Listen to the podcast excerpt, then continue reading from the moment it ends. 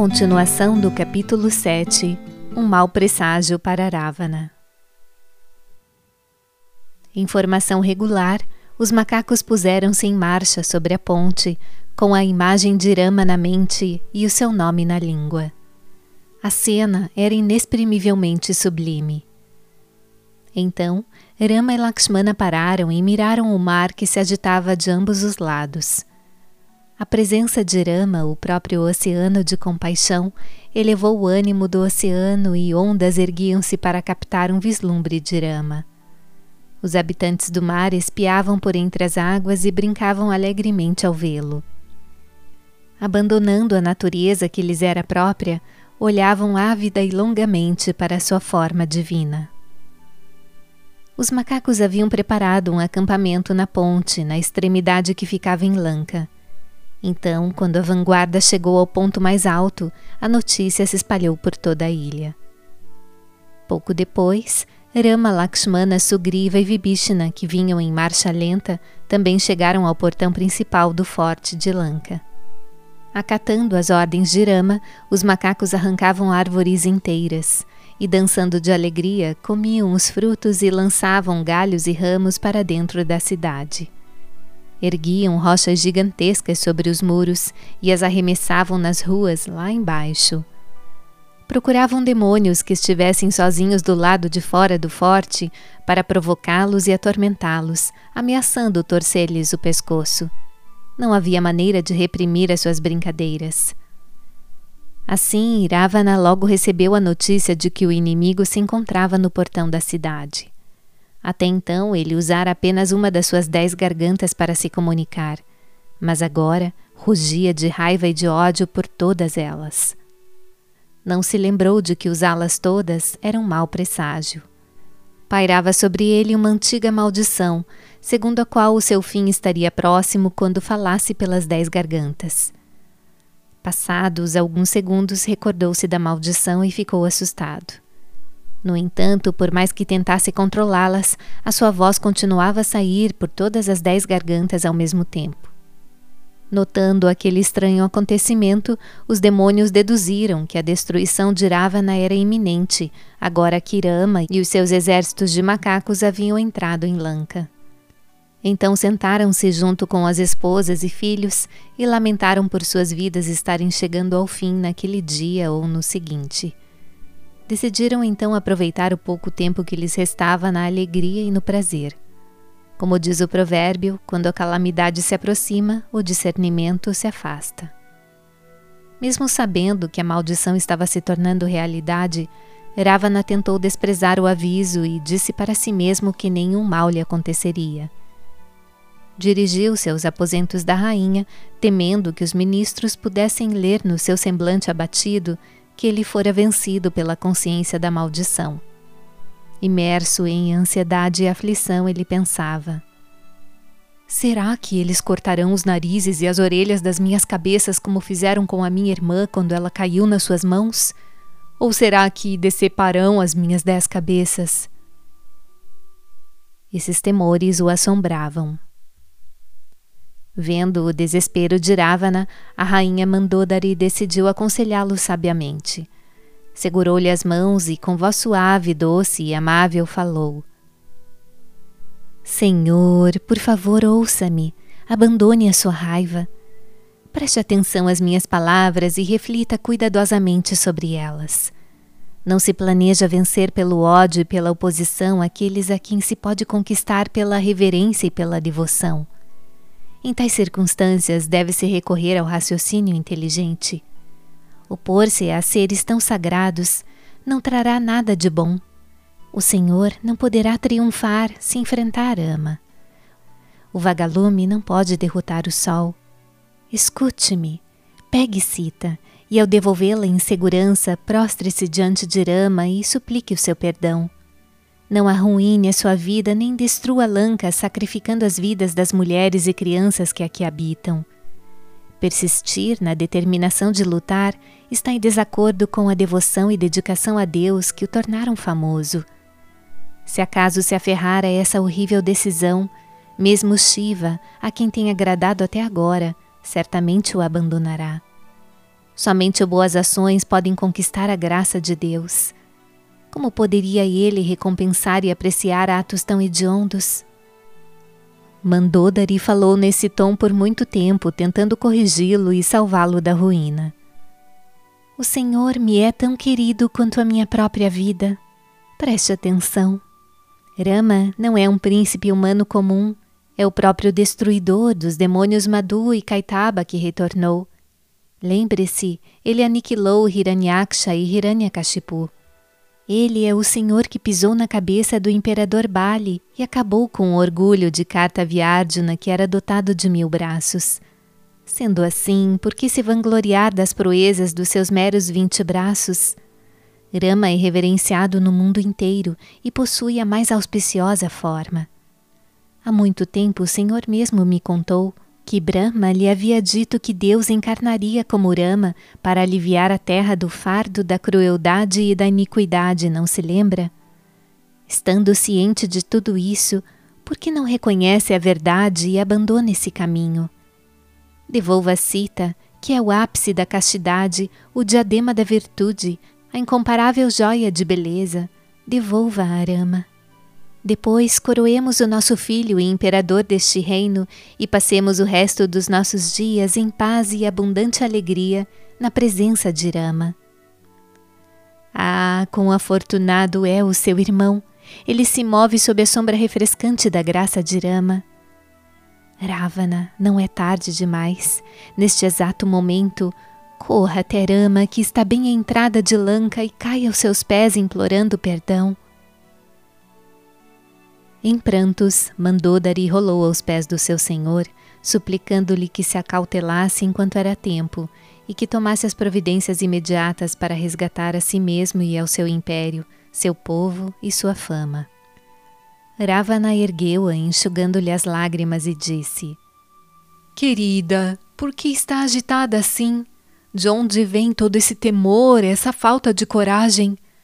Não há ninguém mais poderoso do que eu neste mundo.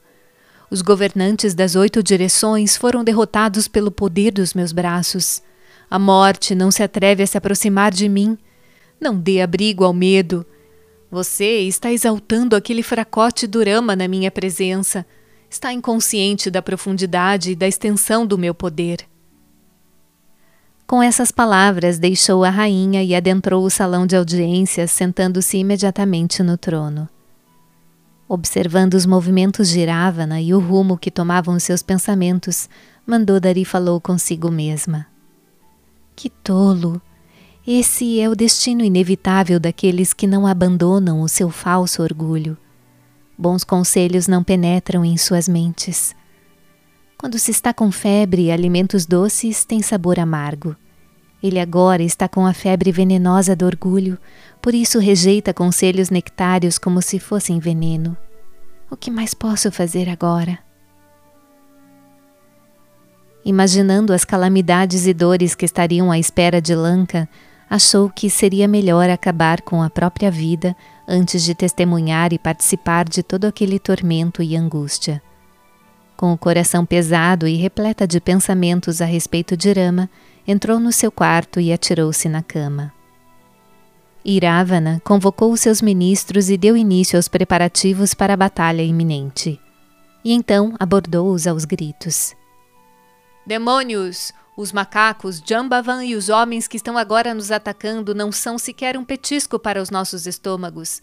Não percam a coragem, não vacilem nem discutam. Lancem-se à batalha, preparem-se! Prahasta, contudo, levantou-se e, com as palmas das mãos unidas, assim se expressou. Demônios, não nos afastemos do caminho correto. Senhor, esses seus ministros proferem palavras que estão em consonância com o que o Senhor deseja, mas isso não garantirá o nosso sucesso. Lembre-se que um macaco sozinho atravessou o oceano, entrou na nossa cidade e aqui realizou muitos feitos surpreendentes. Naquela ocasião, nem esses ministros nem exércitos conseguiram por fim as suas travessuras destruidoras. O Senhor afirma que os macacos são apenas petiscos para os nossos estômagos? Bem, quando aquele macaco esteve aqui, onde é que estavam esses estômagos? Não tinham fome?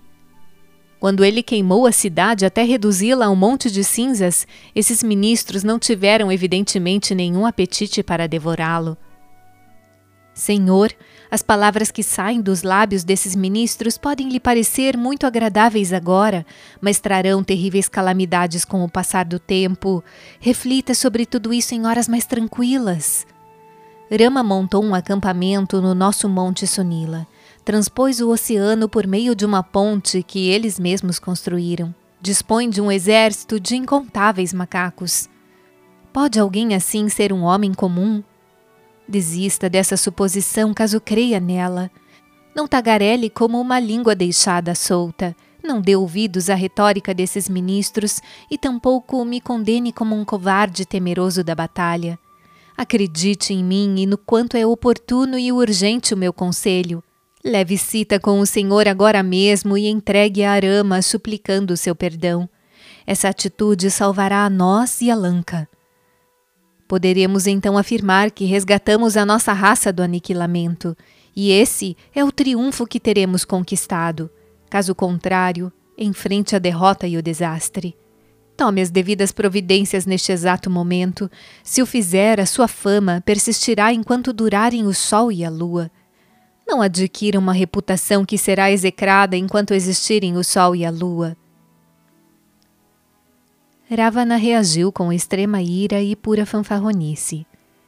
Tremendo de raiva ante o desagradável conselho que lhe dera para Rasta, alteou a voz até que ela se tornou um rugido selvagem e admoestou-o com uma torrente de impropérios. Idiota! Quem lhe ensinou essa artimanha? De onde tirou essa sabedoria? Dizem que faíscas têm origem em moitas de bambu. Você nasceu no meu clã. Ravana rangeu os dentes furiosamente, vociferou insultos grosseiros e vulgares e expulsou-o do salão. Antes de sair, Prahasta esclareceu a sua posição, condenando o pai e o orgulho arrogante que o deixava cego. Declarou ainda que Ravana seria a causa da destruição da dinastia. Consolou-se com o fato de que nenhum remédio pode ser útil para quem está mortalmente ferido e prestes a exalar o último suspiro. Por isso, o meu bom conselho pareceu tolo para o meu pai, pensou. Prahasta foi diretamente até a presença da mãe e contou-lhe tudo o que acontecera. Ambos concordaram quanto ao fato de que nada que pudessem dizer ou fazer levaria Ravana a tomar o caminho correto. Então sentaram-se juntos, absortos na contemplação de Rama e da sua majestade. Enquanto isso, após montarem um agradável acampamento para Rama e Lakshmana no Monte Sunila, os macacos empilharam grama, folhas e flores e prepararam leitos macios para o seu repouso. Rama apareceu assim que terminaram e, para alegrá-lo, sentou-se no seu leito. Pouco depois, colocou a cabeça no colo de Sugriva e adormeceu. E mantiveram-se arcos e flechas à mão em ambos os lados do leito. Os macacos coçavam as palmas das mãos na ânsia de golpear Avana e matá-lo. Só se continham porque Rama ainda não lhes ordenara.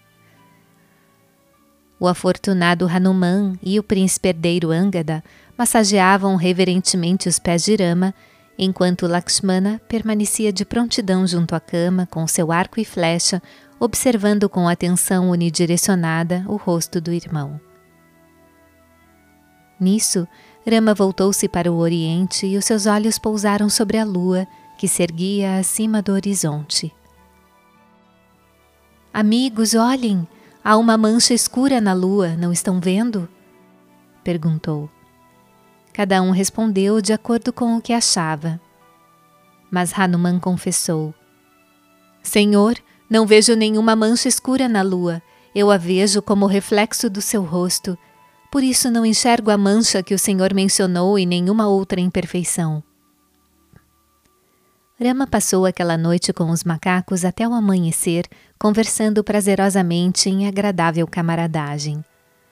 Quando o dia raiou, banhou-se no mar e ali mesmo no litoral procedeu aos rituais prescritos. Em seguida, convocou os ministros de Sugriva e outros líderes e deu-lhes instruções relativas à tarefa que tinham pela frente. Reuniram-se mais tarde e concordaram por unanimidade que Angada, filho de Vale e príncipe herdeiro do reino dos macacos, fosse enviado como emissário a Ravana antes do início do cerco a Lanka. Rama solicitou-lhe que viesse à frente e disse: Filho, você é forte e virtuoso. Deve ir em uma missão de Rama a Ravana e aconselhá-lo com habilidade, cautela, suavidade e segurança, sem deixá-lo ainda mais enraivecido.